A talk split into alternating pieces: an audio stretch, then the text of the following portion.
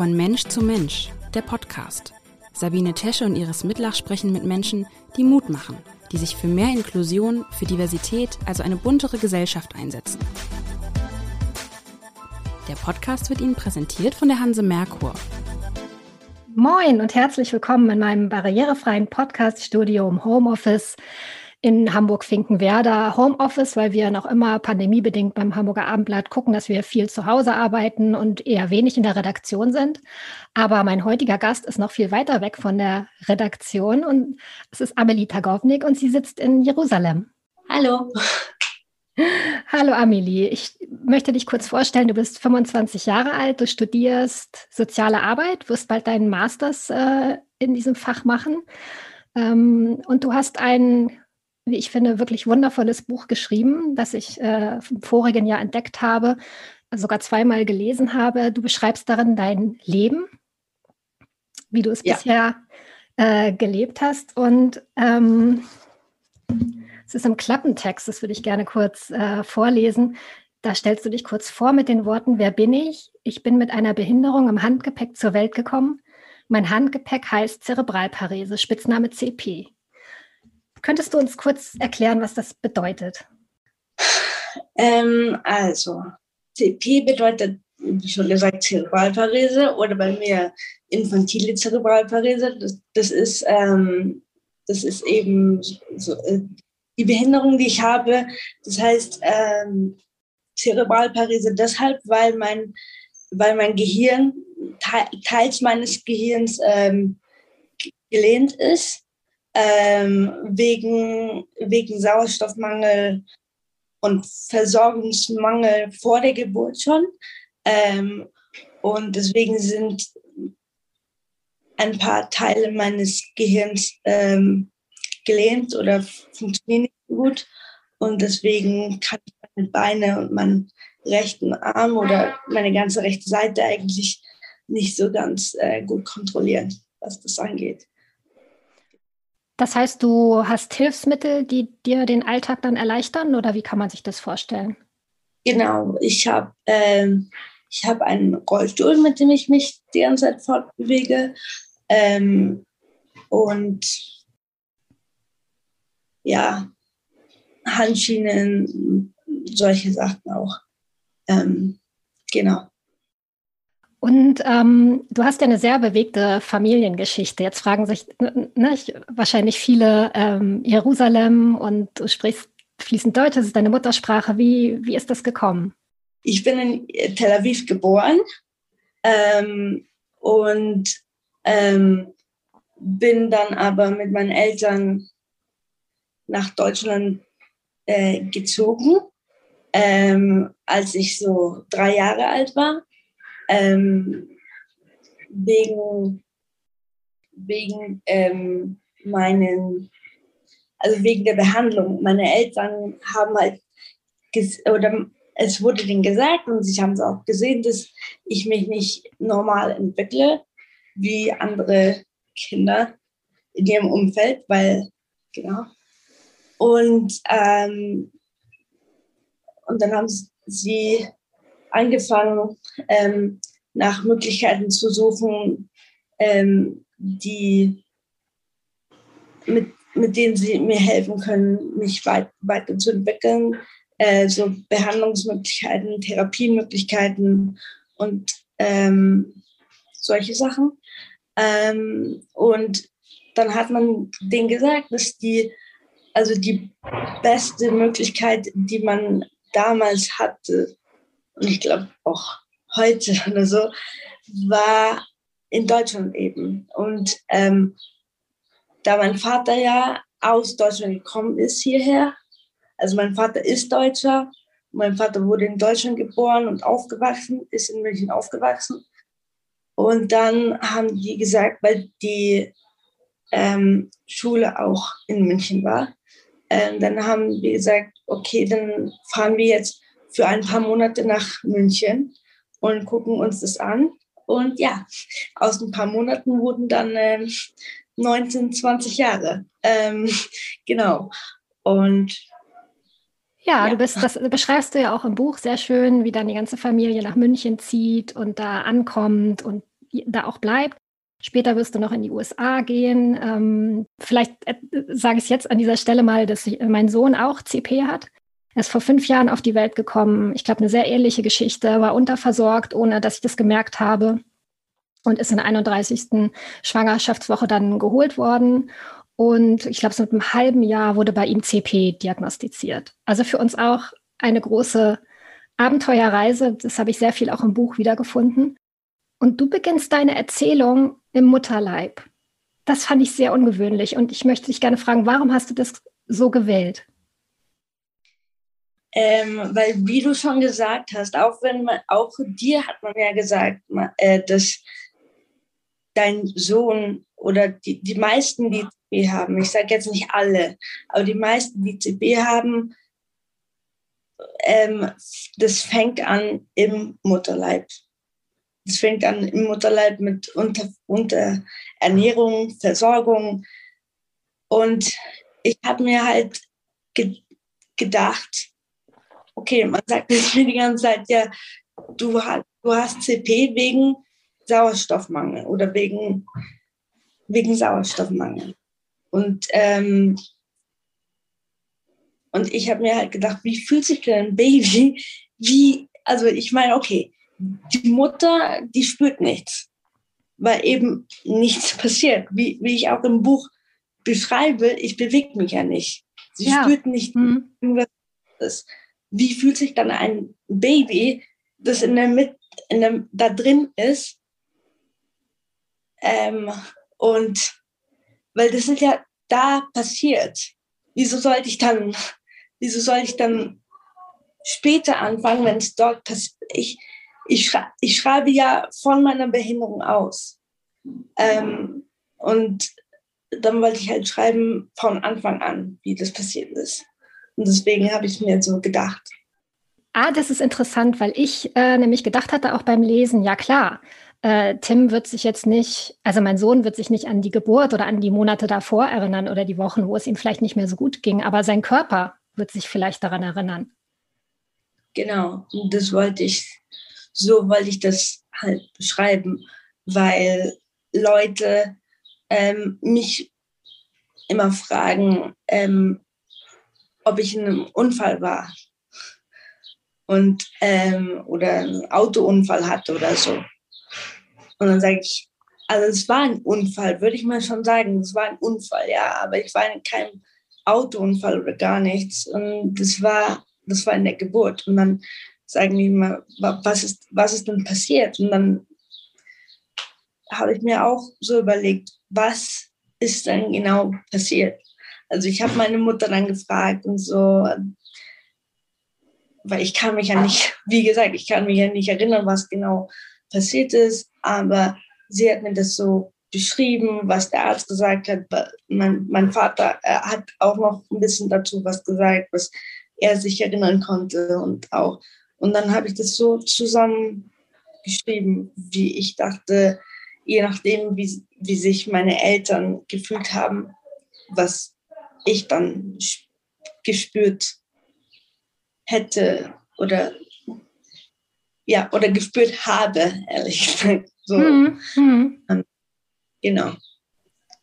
Ich, ich fand sehr schön in dem Buch äh, diese verschiedenen Perspektiven, denn es ist ja nicht nur aus deiner Perspektive geschrieben, sondern natürlich auch ähm, aus der Perspektive deiner Eltern, deiner Mutter. Ich habe mich da auch oft ertappt gefühlt. Ich finde äh, die Offenheit großartig. Also es gibt eine Szene, ähm, ich meine, da bist du vielleicht ein oder zwei Jahre alt, wo die Physiotherapeutin in Israel deinen Eltern quasi eröffnet, ähm, sie haben schon gemerkt, dass mit ihrer Tochter äh, etwas anders ist, als also dass sie, und dann fällt das große Wort Behinderung.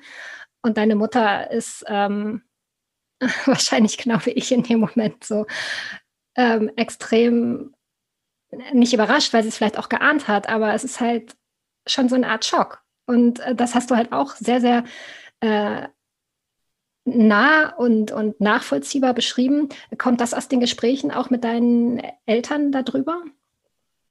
Also je mehr ich darüber jetzt rede mit meinen Eltern, desto mehr am, am Anfang war das schon noch so, dass ich dann halt ähm, was gefragt habe. Und mein Vater war da eher, ich, ich habe es immer gemerkt, mein Vater war da eher ein bisschen offener, ein bisschen entspannter, was das anging.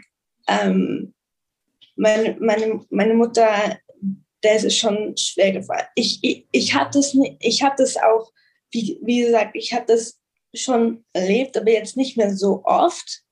Aber, aber als es früher mehr und mehr, also mehr passiert ist, aber ich war noch klein und ich habe das nicht so wahrgenommen. Deswegen habe ich jetzt auch, während ich das Buch geschrieben habe, ähm, immer mit meinen Eltern darüber gesprochen und gefragt, wie, wie war es denn? Ähm, so und ja, dann ist es eben so rausgekommen. Ähm, genau. Mhm. Weil dann ja auch irgendwann dieser Prozess einsetzt, dann ist das Thema Behinderung an sich ist ja gar nicht mehr, steht im Vordergrund, sondern man sieht einfach, wie großartig dieser Mensch ist, um den es geht. Und man liebt ja die, dieses Kind. Und ich selber muss sagen, ich bin äh, total fasziniert auch von der Entwicklung meines Sohnes, die eben nicht der Norm entspricht, aber deshalb so faszinierend ist. Und ähm, das hast du ja auch ähm, sehr viel beschrieben in, in, in deinem Buch, ähm, hast aber auch immer wieder Momente benannt und ähm, erzählt, in denen du gemerkt hast, dass andere Menschen dich komisch angucken oder dich auch nicht für voll nehmen. Das kam dann eher später. Ne? Aber das sind natürlich auch, ähm, ich glaube, das bekommen Eltern dann erstmal mehr mit mit einem behinderten Kind als andere die jetzt da in dem Thema nicht so drin sind, wie man angeguckt wird und wie teilweise das eigene Kind nicht für voll genommen wird. Also darüber hast du natürlich auch einiges zu erzählen. Oh ja. Hm. Hat man mir immer wieder gesagt, hat man mich eben nicht für voll genommen. Das ist, hat, hat man mich eben für, für, für, für un, ähm, unzureichend. Äh, mhm, unzureichend. Hm? unzureichend klug äh, oder, oder nicht, nicht gut genug ähm, äh, genommen, hat gesagt, dass ich wäre, ähm, ich wäre dem nicht gewachsen und äh, also wäre nicht gewachsen, in eine andere Schule zu gehen. Ich wäre nie, ich könnte nie was ähm, erreichen so mhm. im Leben. Mhm. Äh, auch was ich die, äh, oder, ähm, ich bin ja mehrsprachig aufgewachsen zu Hause. Und ähm, mehrsprachig ich, heißt, wie viele Sprachen? Mehrsprachig heißt, also zu Hause am Anfang waren es drei Sprachen. Das war, das war eben Deutsch, Hebräisch und Portugiesisch weil meine Mutter hat mit mir immer, immer Portugiesisch gesprochen. Also egal, wo wir waren, egal wer dabei war, sie hat nie aufgegeben, irgendwie mir Portugiesisch oder uns, meinen Schwestern auch, äh, Portugiesisch beizubringen und Portugiesisch äh, zu reden. Und ähm, ja, also dann sind wir eben dreisprachig aufgewachsen. Ähm, ähm, da meine Eltern sich ja hier kennengelernt haben, also in, in, in Israel kennengelernt haben, haben sie ähm, miteinander ähm, Hebräisch, untereinander Hebräisch geredet. Und deswegen hat, hatte ich die, das die ganze Zeit in den Ohren, äh, auch weil meine Großeltern Hebräisch gesprochen haben so, und, und auch meine Cousins. Also wenn wir uns gesehen haben, dann war Hebräisch die allgemeine, also die Sprache, die alle verstanden haben und so. Ähm, ja, auf jeden Fall. Man hat in der, man hat in der Schule damals oder im Kindergarten schon gesagt, die sollten bitte aufhören, mit mir so viele Sprachen zu reden, weil das bringt, das ähm, würde mir nicht gut tun. Ähm, das würde mich ähm, äh, das ist zu viel für mich, für mein, für mein Gehirn, das zu interpre äh, interpretieren. Ja, ähm, und zu verarbeiten nach dem Motto, wenn das ja. Gehirn eh schon äh, geschädigt ist, ja. überlasten Sie bitte Ihr Kind nicht noch mit zu vielen Sprachen. genau. genauso, genauso. Das war, das war das. Und ähm, mein Vater hat eh schon aufgehört, mit mir Hebräisch zu reden, weil als ich hier geboren bin, dann hat er Hebräisch mit mir geredet. Und dann, als wir nach Deutschland gekommen sind und er gesagt hat, okay, er, sie geht jetzt in die Schule und so, dann, dann sollte ich Deutsch lernen. Dann hat er mit mir angefangen, auf Deutsch zu reden. Aber dann, ähm, ja, eben, dann hat er schon früh aufgehört, mit mir Hebräisch zu reden. Und ähm, bis jetzt reden wir noch Deutsch, also mein Vater und ich. Das ist jetzt unsere Sprache, also Umgangssprache sozusagen mhm. Ähm, seit eben drei, von drei Jahre alt auf. Und ähm, genau, und dann haben sie mir gesagt, äh, oder nicht mir, sondern meine Eltern gesagt, ja, ähm, könnten Sie bitte damit aufhören, weil das, das Kind, das ist, äh, das ist zu viel für das Kind. Ähm, sie, das, sie bringen das Kind total durcheinander. Ähm, in deinem Buch hast du ein weiteres Beispiel, ähm, von dem ich sehr viel gelernt habe. Und zwar bist du auf die Welt gekommen und dann hat, hat, dachtest du, dass alle Menschen behindert geboren werden und mit 18 dann die Lizenz zum Gehen erhalten, also auch du. Und dann kündigt ja. sich ja auch irgendwann ein, ein an, dass du eine kleine Schwester bekommst oder ein kleines Geschwisterkind. Und dann war das in deinem Kopf natürlich so, dann ist doch super, dann bekommt es irgendwie meinen alten Rollstuhl und ich zeige ihr alles, wie sie mit dem Rollstuhl dann unterwegs ist ja. und äh, wirklich sehr bewegend. Und dann kam es allerdings anders. Und ja. Kannst du kurz erzählen, ohne dass wir jetzt zu viel aus dem Buch ähm, verraten, weil das ist wirklich wunder, wundervoll aufgeschrieben, ähm, kurz verraten, wie, wie du tatsächlich darauf reagiert hast? Also, ich würde sagen, das war eine Art, wenn ich es mir jetzt überlege, das war eine Art Depression, ehrlich gesagt. Obwohl ich, also man kann das keine Depression oder Du bist Moment. in ein tiefes Loch gefallen, so, so habe ich das in Erinnerung. Du bist in ein ganz tiefes Loch gefallen, dass du, von dem du nicht gedacht hättest, dass es irgendwo vor dir liegt. So, genau. Hm. Und ich glaube, das ist auch ein bisschen anders jetzt äh, als zum Beispiel beim Tim, bei deinem Sohn, weil er ist der Zweite, wenn ich mich erinnere. Genau, genau. Er hat eine große Schwester, die anderthalb genau. Jahre älter ist und er ist der Zweite gewesen, genau. Er hat ja schon gesehen, dass sie laufen kann und dass sie ähm, andere Sachen machen kann. So. Und ich war ja das erste Kind und deswegen das, ähm, war das ein bisschen schwerer für mich zu verstehen. Ähm, jetzt ohne nicht viel aus dem Buch zu nehmen, äh, ich habe einfach auf eine Antwort gewartet. Ich habe einfach darauf gewartet, dass jemand mir sagt, hör zu, so und so und so ist es. Ähm, aber sag mir doch mal ehrlich, wer, wer kann einem Kind von drei Jahren sagen, hör mal zu, ähm, du hast Zerebralparese und das ist so, weil du äh, das kann doch kein, kein drei Jahre altes Kind verstehen, egal ob mit Behinderung oder ohne Behinderung. Das ist zu viel und ähm, mhm, meine, absolut. El meine Eltern wussten halt nicht, was sie sagen sollen. Und statt, statt also, weil ich, ich dachte, das wäre, ähm, wie sagt man das? Jetzt ist mir das, das Wort, äh, ich, ich dachte, das wäre selbstverständlich, dass, ja. die jetzt, dass die jetzt wissen, dass ich auf eine Antwort warte. Mhm. Ja, nichts gesagt. Sie wussten nichts. Mhm. Und, ähm, ja, und deswegen bin ich eben in so ein tiefes Loch gefallen und habe mir irgendwie selber, also ich hatte schon Hilfe, aber am Anfang habe ich mir irgendwie auch selber da irgendwie rausgeholfen oder raus, gezogen, sagen wir mhm. mal so. Mhm. Habe halt nicht mit Leuten geredet.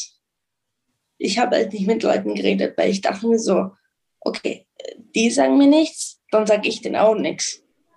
Und dann hast du aufgehört zu sprechen. Dann habe ich aufgehört zu sprechen. Ähm, und ähm, das war eben, am Anfang dachte ich mir, das war, das war nur ein Spiel oder so. Aber dann wurde es richtig tief, tief in mir drin. Und auch wenn, auch wenn ich dann reden wollte, dann ging es nicht mehr. Und dann wurde ich, ähm, sage ich mal, auch diagnostiziert, sage ich mal, mit ähm, ja, Mutismus. Und das habe ich jetzt, jetzt vor ein paar, also vor einiger Zeit habe ich jetzt auch recherchiert und so ein bisschen, was denn das genau ist. Ähm, und ich habe, und das ist, äh, das ist was, was mich sehr berührt hat, was dass, dass es ein Problem ist, dass nicht nur behinderte Kinder haben, sondern auch Menschen ohne Behinderung, die genau dasselbe Problem haben wegen irgendwas anderem. Und ähm, ja, genau. genau. Und die sich dann nur noch, ähm, also die sich so einschließen in sich selbst? Genau, die sich so einschließen in sich selbst. Ähm, eben ich weiß nicht, ob jetzt jeder, ähm, ähm, ich weiß nicht, ob jetzt jeder so eine Welt hat wie ich, sie hat, sie mir aufgebaut hatte, jetzt um da wieder rauszukommen oder um mir irgendwie um die Runden zu helfen, weiß ich nicht. Aber ähm, wie sie das beschrieben haben oder was das war genau, also was die Eltern dann beschrieben haben und so, das war genau dasselbe, wie, wie ich, was ich durchgemacht habe. Und ich glaube, auch wenn ich, also wenn es mir dann schwer fiel zu reden, ähm, glaube ich eher, dass das eine sehr, sehr schwierige Zeit war für meine Eltern. Ähm, auch weil na gut, man hat denen ja gesagt, ich habe CP, ich werde CP haben. Ich würde nicht laufen können, meine rechte Hand wird irgendwie ähm, gelähmt sein in irgendeiner Form. Ähm, aber man hat nie gesagt, dass ich nicht reden werden könne. Und dann auf einmal aufhören zu reden, hm. das war, oh nee, nicht noch das, bitte, bitte, bitte nicht nur noch, bitte auch noch nicht das. Genau. So, und ähm, das, das war richtig schwer für, für meine Eltern zu begreifen. Dann. Ähm, ja. Ja, also was ich aus diesem Beispiel gelernt habe, ähm, ist, wie viel diese Kinder mitbekommen. Ähm, du als kleines Kind, Tim jetzt auch. Also es gab zum Beispiel eine Situation, das war, glaube ich, vor anderthalb Jahren, da waren wir zu so einer äh, Routineuntersuchung. Wir heißen immer diese U-Untersuchung beim Kinderarzt. Und das ist dieses, diese Untersuchung gewesen, wo die Kinder selber auch zum ersten Mal was machen müssen, was malen sollen. Na, da ist eine Krankenschwester, die sagt, oder eine, eine Praxisassistentin, die sagt, mal mir bitte ein Haus und eine Wolke und eine Sonne und dann machen sie einen Hörtest und ich saß noch im Wartezimmer und irgendwann kam halt eine Schwester zu mir und sagte, ja, sie hatte jetzt mal in Tims Karteikarte geguckt und äh, da sei ja jetzt diese Behinderung und ne, die Diagnose und dann könne man sicher die Hälfte de, de, des Tests jetzt eigentlich der Untersuchung sparen. Und ich habe dann nachgefragt, was, was sie meint und sie sagte, ja, der malt ja nicht. Was soll der denn jetzt ein Bild malen? Und Tim saß die ganze Zeit dabei, natürlich. Und ich war dann sehr überrascht und habe gesagt, ja, aber Tim malt total gerne. Und dann sagte sie, ja, aber er muss dann ja auch eine Sonne malen können. Und ja, er hat ja Spastik. Also das ist natürlich so, Tim hat halt Spastik in den Armen und in den Fingern, aber er malt trotzdem gerne. Und ich hätte, glaube ich, noch vehementer sein müssen in der Situation. Ich hätte eigentlich darauf bestehen müssen, dass er, wie alle anderen Kinder auch, ähm, ganz normal alle Aufgaben erledigt in dem Test, egal wie er sie erledigt. Hm, ich habe dann halt irgendwie so einen Kompromiss gefunden und gesagt, ja gut, Tim wird halt wirklich viel überwacht und da, da hat genug Untersuchungen, können wir von mir aus dann sein lassen. Was ich aber gemacht habe danach, weil ich ja auch das Buch gelesen hatte, ich habe das mit Tim nochmal besprochen. Weil die ganze Zeit sprachen die Schwester und ich und kein, keiner hat jemals zu Tim geguckt und gesagt, möchtest du denn den Test machen? Und ich habe es dann nochmal besprochen mit ihm und er hat sehr genau zugehört. Und ähm, deshalb, das wollte ich dir nochmal sagen, das habe ich halt wirklich gelernt ähm, und für mich immer mitgenommen. Jetzt ist, das ist quasi jetzt bei mir total abgespeichert. Ähm, sprich nicht über ihn, auch wenn wir bei Ärzten sind, sondern lass ihn vielleicht auch mal was sagen. Ähm, und ähm, das ist äh, am Anfang ist es mir schwer gefallen, weil Tim ja auch sehr spät angefangen hat zu sprechen. Aber so wie er jetzt spricht, verstehe ich natürlich, dass er schon viel früher alles verstanden hat, ohne sprechen zu können. Also vielen Dank nochmal für diese Lektion, muss ich sagen. Ähm, wow, und das ist auch wenn, ähm, das wollte ich dir auch nochmal sagen, ähm, weil ähm, als du mich dann nochmal angerufen hast wegen, ja, wegen Vorgespräch und so, und dann hast du gesagt, ich habe so viele Lektionen rausgezogen, rausgezogen. Dann habe ich gesagt, oh mein Gott, also ich habe ich hab ich habe schon, also ich bin froh, dass du das gemacht hast und so. Also ich, habe dieses Buch geschrieben, damit das eben so ist, aber keiner irgendwie hat mir, hat mir gesagt, weil alle haben mir gesagt, ja, schönes Buch, gutes Buch und so, aber keiner hat mir irgendwie gesagt, so, ich habe was gelernt, Dankeschön und ähm, das hat mir richtig, also bitteschön und Dankeschön nochmal zurück. Ähm, ja. Nee, aber das, was, das, was ich, ähm, das, was du jetzt erzählt hast mit, mit Tim, ähm, ähm, das ist mir sehr, sehr oft passiert auch. Ähm, jetzt nicht nur mit Ärzten, sondern auch, sag ich mal, zum Beispiel, wenn ich von Eltern war, ähm, und dann mit Freunden irgendwo oder mit meiner Familie irgendwo essen gegangen bin, zu essen gegangen bin, dann hat die Kellnerin immer gesagt, und was will sie? Oh je. Mhm. Und was will sie? Äh, und dann haben meine Eltern gesagt, ja, fragen Sie sie doch. Also fragen Sie sie doch. Das ist, also sie, sie sitzt ja dabei. Und dann habe ich gesagt, ja, ich will das und das und das. Und so, ah, okay. Also dann hat sie es aufgeschrieben. Aber es, es war dann, ähm, am Anfang war es nur, und was, was will sie? Also, man, ja, genau.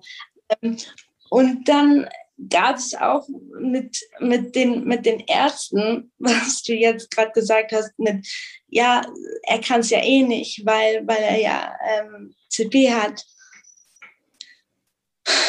Ich, ich, ich beschreibe sie auch in meinem Buch einmal, wo, wo wo ein Arzt mich sieht zum ersten Mal und sagt, sie ist geistig behindert. Und so, ja, warum? Ja, weil sie lächelt. Äh, nur weil ein Kind lächelt, heißt es nicht, dass ich, ich meine halt, dass die Leute eben so ein, so ein Vor, so eine Vorstellung haben, wie Behinderte zu sein haben. Und dass man den Eltern dann sagt, ähm, hören Sie, das Kind kann so und so nicht. Das ist was anderes. Also das ist was anderes, wenn man die jetzt sagen, oder meinen Eltern zum Beispiel gesagt hat, wie, wie diese Physiotherapeutin dann gesagt hat, ähm, hören Sie, das Kind hat CP und das ist so und so und so, wenn man das denen erklärt, als dass man jetzt sagt, ihr Kind, ihr, ihr Kind kann das nicht ihr Kind kann das nicht. Ich, ich weiß es, weil ich ein Facharzt bin oder so. Ja. Und dann, und dann sagt man, aber das ist mein Kind. Wie können Sie, was, wie, wie können Sie das sagen, dass es nicht, sowas nicht kann? Ich sehe es ja zu Hause. Ich sehe es ja zu Hause. Ich meine, du siehst ja zu Hause, dass er malt oder so. Ja. Und, und meine Eltern haben gesehen, dass ich spreche mit drei Sprachen, vier Sprachen sogar zu Hause und dann sagen wir, nee, die wird nicht reden können. Das sind dann diese Ärzte, wo man sagt, okay, ich habe verstanden, das ist dein Job, aber du kennst mich nicht. Du kennst meine Behinderung, aber du kennst mich nicht. Boah, toller Satz. Toller Satz. Du kennst meine Behinderung, aber du kennst mich nicht. Ja. Ähm, aber wie ist es mit diesen Verletzungen? Ähm, die man, die du von klein auf erfahren hast, ist das dann irgendwann so, dass man, dass die Haut dick genug ist, dass, dass, dass alles an einem abprallt oder ist es jedes Mal wieder verletzend? Wie ist das für dich?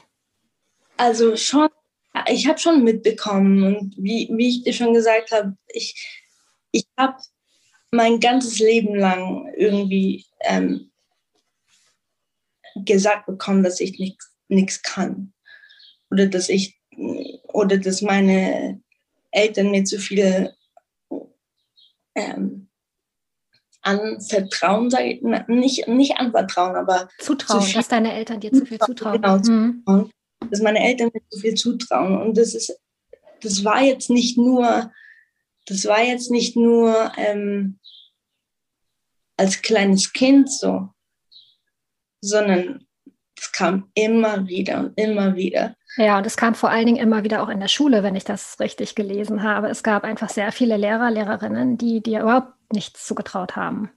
Ja, und ähm, das Ding ist, dass wenn es eine Schule wäre, dann okay, gehen wir raus und gehen in eine andere Schule. Aber das war in jeder Schule, wo ich war. In jeder Schule, wo ich war, in Deutschland, hat man mir immer gesagt, Eltern immer gesagt, ihre Tochter ist nicht gut genug, ihre Tochter ist nicht das. Und wenn man über ihre Tochter redet, dann ist sie ja da. Mhm. Ich war ja, ich war ja schon fünfte, sechste, siebte, achte Klasse. Ich, ich konnte verstehen, was, was um mich herum geht. Und, und dann, ich meine, ohne jetzt was aus dem Buch rauszunehmen, aber was in der neunten Klasse passiert ist, das ist, wir hatten ein Gespräch mit der Lehrerin, ich und meine Mutter. Und so etwas zu sagen, was meine Lehrerin gesagt hat damals, mit mir im Raum. Ich meine, okay, wenn, wenn Sie wollen, können Sie bitte mit meiner Mutter drüber reden. Meine Mutter wird sauer sein, aber doch nicht mit mir im Raum. Ich meine, okay. Kannst du kurz, damit man es wirklich versteht, einmal sagen, was, was da gesagt wurde? Also, erstmal möchte ich sagen, dass es sehr, also krass ist, dass es war, als es schon sechs Jahre, nee, noch nicht mal sechs, äh, zehn Jahre her, zehn Jahre her und es ist noch immer irgendjemand drin. Ähm, jetzt nicht mehr so. Also ich habe schon gelernt, dass es Bullshit war, was sie gesagt hat. Ich, ich, das, das weiß ich, aber das war eine Woche vor, Schul vor Schulschluss. Vor den Ferien sozusagen? Vor den, vor den Sommerferien. Eine Woche vor Schul Schulschluss. Alle, Not, alle Noten waren schon drinnen und ähm, so. Und ich hatte die Noten zum Übertreten in die andere, in die, in die nächste Klasse. Klasse. Mhm. Die, damals. Ich hatte die schon alle.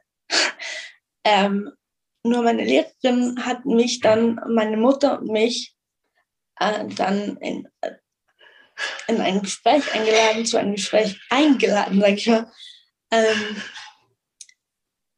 wo sie mir dann gesagt hatte, dass sie denkt, dass es für mich leichter wäre oder besser wäre, die neunte jetzt freiwillig zu wiederholen. Mit welcher Begründung? Du hattest die Noten. Die, ich hatte die schwarz auf weiß auf, auf dem Zeugnis. Ja, und sie hatte das Zeugnis auch dabei. Sie hatte das Zeugnis auch dabei und hat man gesagt, meine Mutter gesagt, sehen Sie, hier fünf, da fünf, da vier. Und ich so, okay, aber sie hat keine sechs, oder? Mhm. Also ich, also ich hatte, ich hatte eine fünf, lauter Vieren und Dreier und vielleicht eine Zwei oder so. Super Zeugnis. Ja, und, und, und, und sie hat gesagt, ich, ich sehe da kein Problem. Was sehen die da für ein Problem? ja, gucken Sie mal, äh, das, ist, das ist doch nicht normal. Das ist doch nicht. Und dann hat, dann hat sie mit der Begründung angefangen, dass sie Bescheid wisse, dass sie Bescheid wisse, dass wenn ich jetzt die, die 10. Klasse ähm, mache, dann würde ich es beim ersten Mal nicht schaffen und beim zweiten Mal auch nicht. Das, also ich habe meine Mutter noch nie so sauer gesehen oder noch nie so energisch gesehen, sage ich mal. Ich, also es war richtig und ähm, ja. Und diese Lehrerin sollte keine Lehrerin sein. Egal, egal für, ob für eine Schule, eine Inklusionsschule oder irgendeine Schule, sie sollte keine Lehrerin sein. Ähm, es ist ja so, dass, dass das jetzt wahrscheinlich das krasseste Beispiel war, aber es waren einfach sehr, sehr viele Beispiele. Und ähm, du hast ja auch in deinem Buch alle geschildert. Irgendwann haben deine Eltern die Konsequenzen gezogen. Und ihr habt das deutsche Schulsystem quasi verlassen. Du hast das Schulsystem verlassen. Genau. Bist in das war was? Ja, erzähl, ja, genau. Du bist äh, in die USA gegangen, aber erzähl's, erzähl's am besten aus deiner Perspektive. Ja, das war eben genau nach diesem Gespräch. Da konnte ich nicht mehr. Ich habe dann eine Woche später mein Zeugnis bekommen, dass ich schon ähm, äh, weitergehen durfte. Also ich habe es geschafft. Mhm. Nur dann war halt, dann ist halt äh, die Depression, hat die Depression angefangen. Und ich ähm, war, ich war damals, äh, ich sollte damals auf, auf, ein, auf ein Sommercamp gehen, so von der, von der jüdischen Gemeinde gab es ein Sommercamp, ähm, das man jeden Sommer macht für zwei Wochen. Ähm, und dann bin ich da hingegangen, aber musste gleich ins Krankenhaus, weil ich mich eben nicht gut gefühlt habe. Und da haben meine Eltern gesagt, nee, das reicht jetzt, weil wenn, wenn sie schon ins Krankenhaus gehen muss, wegen einer Lehrerin, weil die Lehrerin das so, das, das reicht jetzt. Also ja. das ist bis hierhin und nur nicht weiter. Genau. Ja, was, was ich mir vorstellen kann, ja nur aus der Distanz, ähm, ist, dass man in so einem Moment einfach völlig den Glauben an ein System verliert. Und ähm, wenn es so sein ja. kann, dass so ein Mensch vor einer Klasse stehen kann, wenn dieser Mensch Entscheidungen treffen darf, Zeugnisse äh, äh, sch schreiben darf und letztendlich auch Gespräche mit Eltern führen darf, dann kann irgendwie was nicht richtig sein. Ähm, ja. ich, ich, glaube auch, dass es für deine Eltern ja. letztendlich das, das die Erkenntnis war aus diesen Vorgängen, dass man äh, den Glauben so ein bisschen verloren hatte, oder? Genau. Also ich von meiner Sicht aus habe den Glauben ganz verloren. Ich habe ich hab meinen Eltern gesagt, meine Kinder gehen auf keine deutsche Schule. Ja. Das war für mich ein No-Go. Egal, ob behindert jetzt oder nicht behindert, egal. Hm. Genau. Und ja, wie gesagt, dann haben wir eifrig nach einer anderen Schule gesucht. Aber immer gab es irgendwas. Also, nee, die Noten sind zu schlecht. Nee, die Noten sind zwar gut, aber mit der Behinderung, wir wissen nicht, wie wir das, das machen sollen. So, also wir haben dann erstmal in München gesucht. Als wir in München nicht fündig wurden, haben wir in Bayern gesucht. Und in Bayern nicht gefunden, dann haben wir deutschlandweit gesucht. Und deutschlandweit sind auch nicht, also europaweit und so immer weiter, bis wir, bis wir dann schließlich aus Deutschland raus hierher gekommen sind, also, also nach, nach Israel, äh, das uns überlegt haben und so. Und da war schon fast okay, dass ich hierher komme schon. Aber dann hat es auch nicht geklappt und dann haben wir, haben wir in Brasilien äh, gesucht. Ähm, auf jeden Fall haben wir dann überall gesucht, keine Schule gefunden. Die einzige Schule, die wir gefunden haben, die vielleicht gesagt hat, war in den USA. Mhm. Und auch wenn die gesagt haben, vielleicht, für meine Mutter ist immer vielleicht, für meine Mutter ist immer ein Ja, vielleicht. Immer ein Ja. Weil sie, sie haben gesagt, okay, sie haben nicht Nein gesagt. Das heißt, es gibt eine Chance. Das war eben so ein, so ein ähm, man fragt mich immer, wie, könnt, wie konntest du das so früh machen? Mit 15 Jahren, mit 14 Jahren war ich damals, als ich geflogen bin.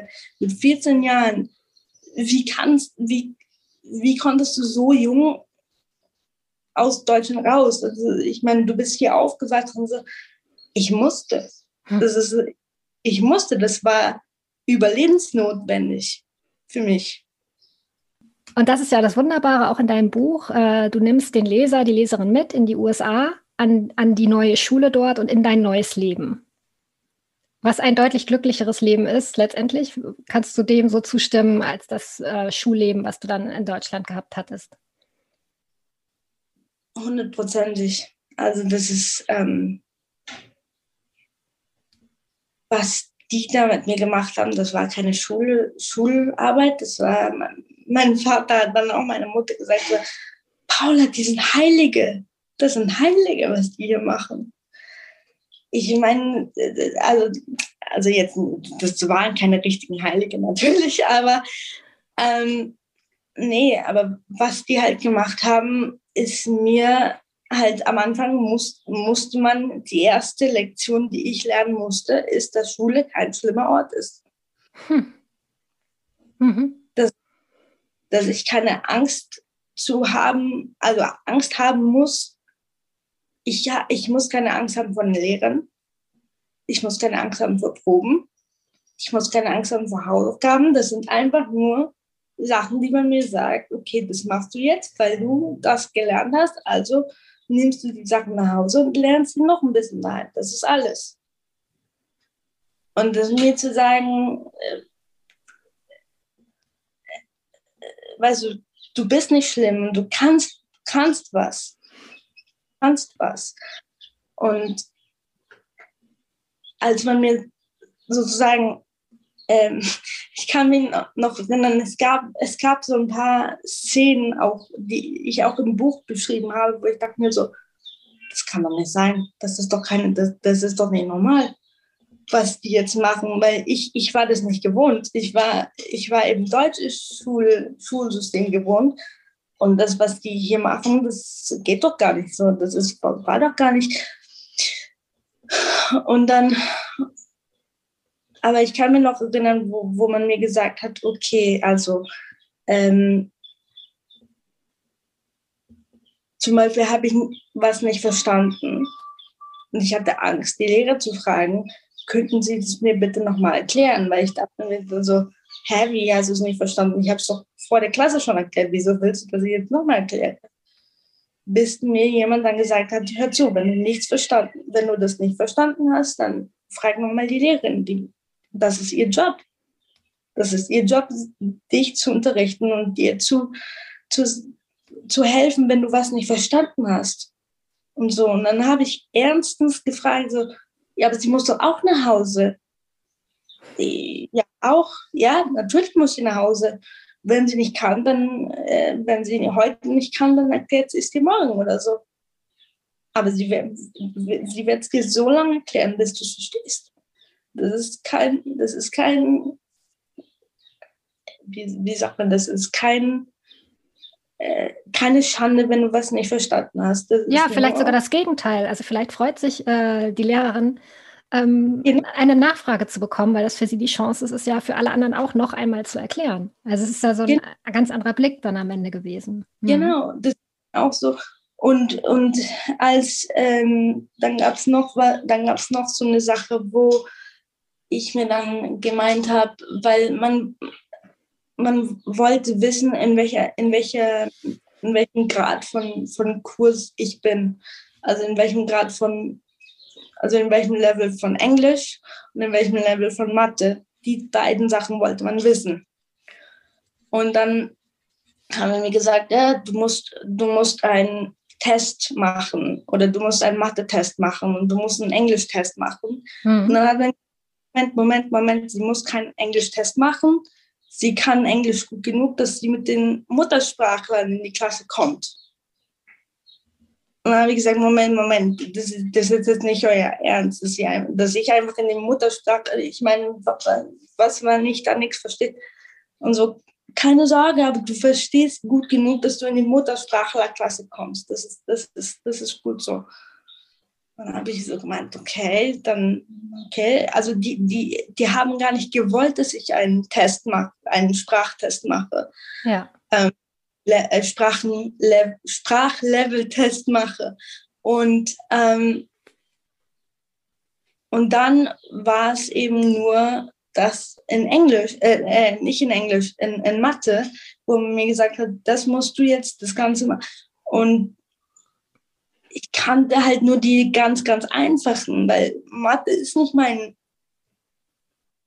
ja, Mathe Dein ist Lieblingsfach. Nicht, gewesen? Genau, mein, Mathe ist nicht mein Lieblingsfach gewesen. Und äh, ja.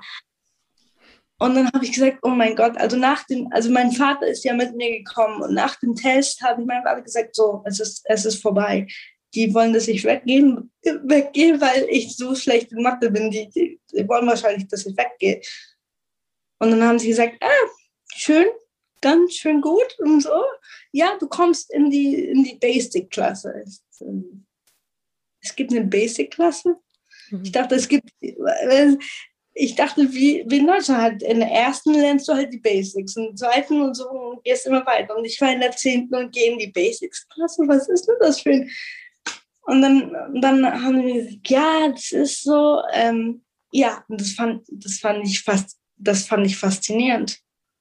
Das fand ich faszinierend, wurde, wurde mir gesagt, hey, wir fördern dich bei deinen Stärken. Aber wenn du nicht so stark bist, wenn du irgendwo nicht so stark bist, dann macht das nichts, weil du arbeitest an deinen Stärken.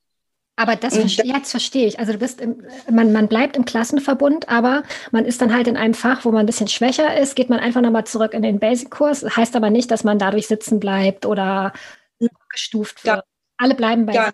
Ah, verstehe. Ja, ja. schön alle, alle bleiben beisammen. Es, es, es waren halt so, es waren halt so, wie, wie halt so unimäßig, wie halt so unimäßig, kannst du dir das vorstellen. Du gehst, du gehst in verschiedene Kurse. Mhm.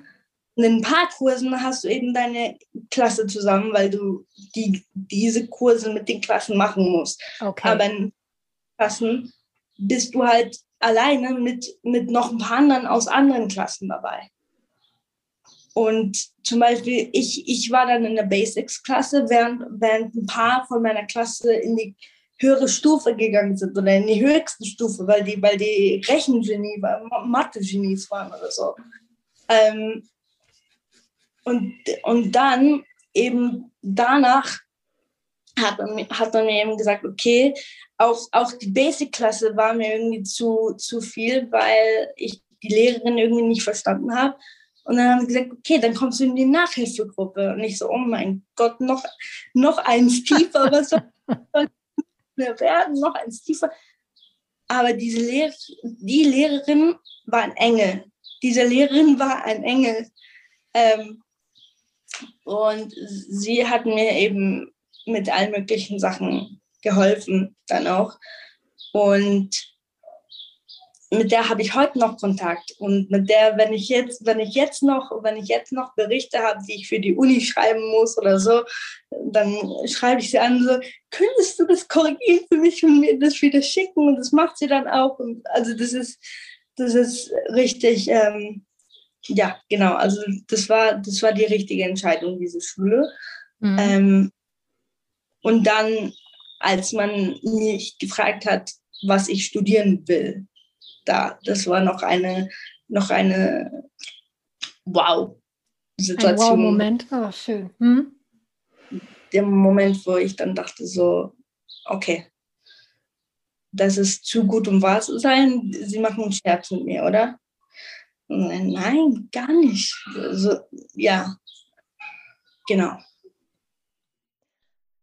Obwohl mich das jetzt wirklich nachdenklich stimmt, dass, dass da quasi ein Mensch aus einem Schulsystem kommt und ähm, so eine niedrige Erwartungshaltung hat und so viele negative Erlebnisse hatte, ähm, dass man das eigentlich gar nicht erstmal begreifen kann, ähm, wenn die Situation normal ist. Also wenn sie es eigentlich so ist, wie sie sein sollte, dass jeder Schüler einfach mit seiner gesamten Persönlichkeit gesehen wird und dass geguckt wird, wo kann man jemanden fördern, ähm, dass, dass du immer auch den Gedanken hattest, das kann jetzt eigentlich nicht wahr sein.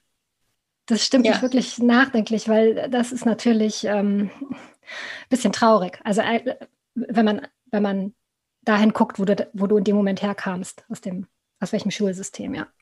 Ja, und es war mein Vater war es genauso. Bei meinem Vater war es genauso. Weil er kommt ja vom selben Schulsystem. Er war ja auch im Münchner Gymnasium, äh, also im deutschen Gymnasium und so ja. und hat Abitur und alles. War ja auch im deutschen System. Was muss sich da ändern, deiner Meinung nach? Und was, was, was muss sich ändern? Im Schulsystem? Vielleicht sagst du einfach drei Dinge, wo du sagst, das wäre wirklich wichtig. Ähm, was muss sich im deutschen System de deiner Meinung nach ändern? Einfach drei wichtige Punkte. Meiner Meinung nach sollten die Lehrer geprüft oder ich weiß nicht, wie man das sagen soll, äh, geprüft und auch. Ich, ich meine, man, man, man soll wissen, okay, der hat das Zeug, ein Lehrer zu sein, der hat das, der, der hat das Zeug, der hat das Zeug nicht. Er hat es nicht, der hat nicht das Zeug, ein Lehrer zu sein, weil ein Lehrer zu sein, um ein Lehrer zu sein, ist es nicht nur wichtig, einen Stoff, seinen Stoff gut zu können, sondern du arbeitest mit Menschen, du arbeitest mit Kindern, man ist halt so noch überhaupt nicht fertig als Mensch. Ne? Also man, man, es sind so prägende Jahre. Also ich weiß immer noch, wie meine Lehrer in dieser Zeit hießen. Und im Übrigen nochmal zum Thema neunte Klasse. Es ist sowieso die schwierigste Zeit eigentlich, die man in der gesamten Schullaufbahn hat. Das war neunte, zehnte Klasse. Da sind sehr viele auch damals aus meinem Jahrgang sitzen geblieben. Und das sind die Jahre, da bleibt einfach hängen, was passiert ist. Für den Rest des Lebens. Ja. Ja.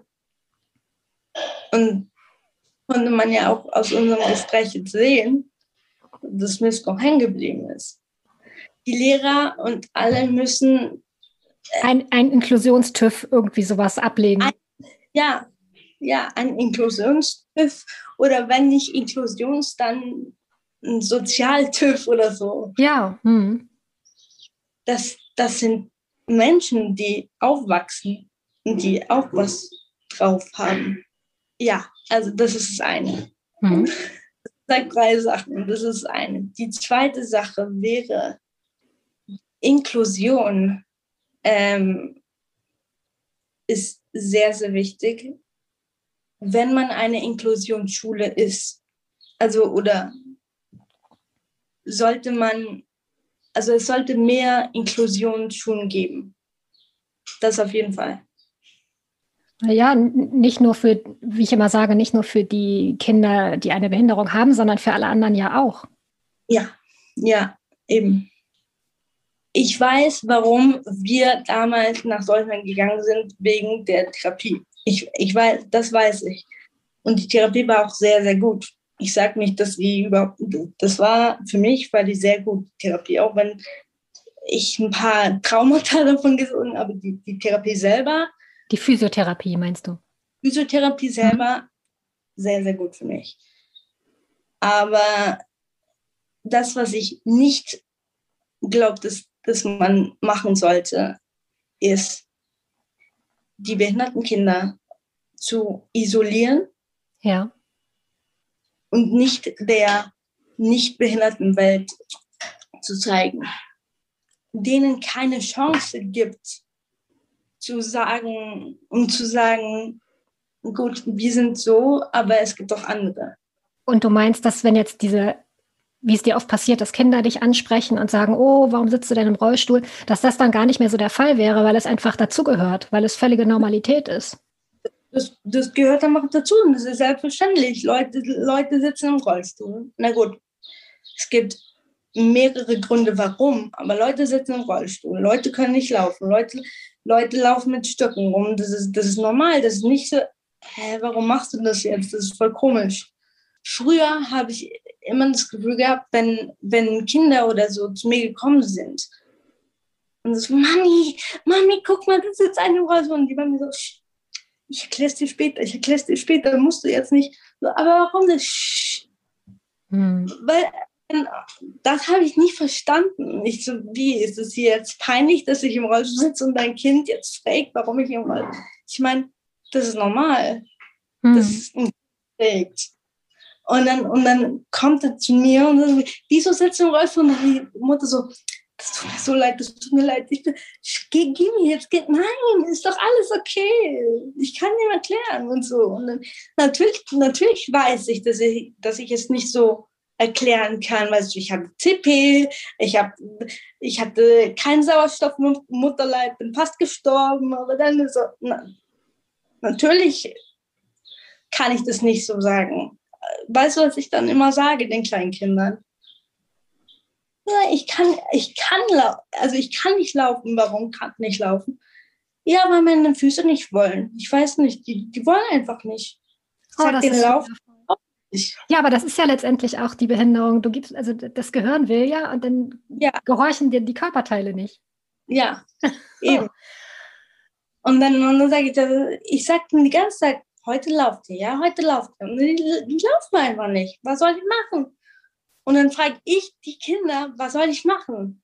Und, so, und dann haben sie gesagt, ja, du, du musst dein, dein Bein mehr, mehr halt sein, dass du laufen sollst.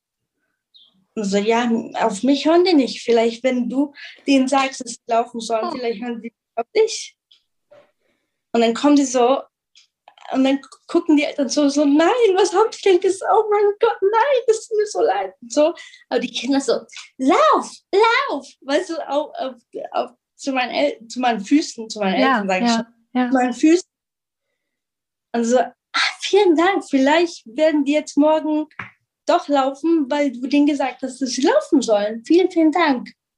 Aber das Oder, ist wundervoll, weil die Kinder dann aus dem Gespräch rausgehen und sogar noch das Gefühl haben, dass sie eine Verbindung zu dir haben. Also ich finde es wundervoll. Und sie haben es vor allen Dingen verstanden. Ja, das ist, und warum ist deine Hand so? Ne? Weil, weil, sie, weil sie halt so, so, so, also ich, ich muss mir noch, ich muss mir noch was ausdenken mit meiner Hand irgendwie. Äh, aber für meine Beine, das, das mag ich dann immer so. Wenn, wenn die sagen, ich kann nicht laufen, warum kann sie nicht laufen? Ja, sagt ihnen doch, dass sie laufen sollen. Du hast jetzt ja, Amelie, du hast in verschiedenen Ländern gelebt, verschiedene Systeme kennengelernt, Deutschland, Israel und die USA. Mal abschließend gefragt, wer hat es bislang am weitesten gebracht beim Thema Inklusion? Ich wurde mal gefragt von einem, der irgendwie, oder nicht von einem, sondern von, von ein paar, von ein paar Leuten, die mich hier sehen. Und, mich dann und ich dann sage, ja, ich bin, ich bin hier eingewandert, ich lebe jetzt hier und so. Und ja, von wo kommst du? Und dann habe ich gesagt, ja, von München, von Deutschland, aus Deutschland. Und dann gucken die mich an, als hätte ich ein, Hirnfall, ein, ein, irgendwas getrunken oder so. Und du kommst aus Deutschland und du lebst hier. Du willst hier leben und du kommst aus Deutschland. Und dann habe ich gesagt, ja, aber warum denn? Deutschland ist doch so weit und so. Ja, es ist es. Es ist viel weiter als hier. Aber was ich in Israel sehr, sehr gut finde, ähm, und deswegen sagt man mir, so, warum bist du jetzt in, in Deutschland bist du doch sehr gut aufgehoben mit Barrierefreiheit und so. Ja, mit Barrierefreiheit und alles. Ich kriege da alles. Aber weißt du, was ich nicht kriege? Was ich hier kriege? Menschennähe ich meine ähm, Liebe, ganz einfach. Das ist hier, was ich, was ich gesagt habe, dass sich ändern soll eigentlich. Aber hier ist es halt, die Menschen mischen sich überall ein. Und du musst dann sagen, nein, ich mache das schon alleine. Aber das ist besser, wenn du Nein sagen kannst, als, als wenn du dann auf der Straße sitzt und Hilfe brauchst und dann sind die Leute so, hm, der braucht Hilfe, aber nein, das ist nicht meine Sache, ich, ich laufe jetzt einfach weiter. Ich, ich sehe das gar nicht, ich gucke da gar nicht erst hin, so nach dem Motto. ich gucke da gar nicht hin. Dann, dann sagst du mir, was ist denn besser? Wenn ich sage, okay, danke für die Hilfe, aber ich brauche keine Hilfe. Oder wenn ich dann sage, hä, ey, können Sie mir helfen? Aber der läuft dann weg und ist dann von weg. Hm. Natürlich, weil es ja auch immer eine Form ist, ins Gespräch zu kommen. Das entdecke ich natürlich jetzt auch mit Tim und ähm, bin auch ja öfters noch auf Hilfe angewiesen und werde es vermehrt, weil Tim größer wird und schwerer. Und natürlich ist das immer auch eine Form, wenn jemand Hilfe anbietet, ins Gespräch zu kommen. Ja, und dann kannst du den, und dann kannst du denen erklären, und dann kannst du denen erklären, so, so machen sie das bitte, so machen sie das mhm. nicht.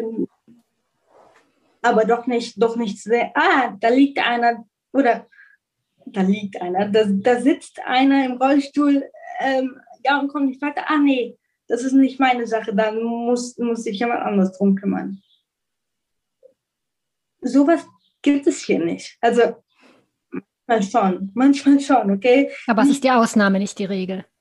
Es ist die Ausnahme, nicht die Regel. Hm. Und ich sage auch nicht, dass in Deutschland alle so sind. Es gibt Ausnahmen, ja. Es gibt Ausnahmen. Aber die sind wirklich sehr wenig. Also das muss sich ändern, das wird sich hoffentlich irgendwann ändern. Amelie Tagovnik, das war ein wundervolles Gespräch. Vielen, vielen Dank für die Offenheit, für die Ehrlichkeit. Ich, ich habe, wie schon im Buch, ganz viel mitgenommen. Möchte mich bedanken für die Zeit, die du dir genommen hast. Ich danke dir. Und das Gute ist ja, du hast dieses Buch geschrieben, hat keine Flügel, kann aber fliegen, heißt es. Es ist erschienen bei Penguin Books. Und wer also immer noch nicht genug bekommen hat und gerade erst anfängt, deine Geschichte zu entdecken, dem kann ich nur sehr empfehlen, sich das Buch einfach mal zu kaufen. Also Amelie, vielen, vielen Dank. Alles Gute dir und deiner Familie. Dankeschön. Tschüss, mach's gut. Mach's gut. Dieser Podcast wurde Ihnen präsentiert von der Hanse Merkur. Weitere Podcasts vom Hamburger Abendblatt finden Sie unter abendblatt.de slash podcast. Hier finden Sie auch alle aktuellen Podcast-Themen und unseren neuen Podcast-Newsletter.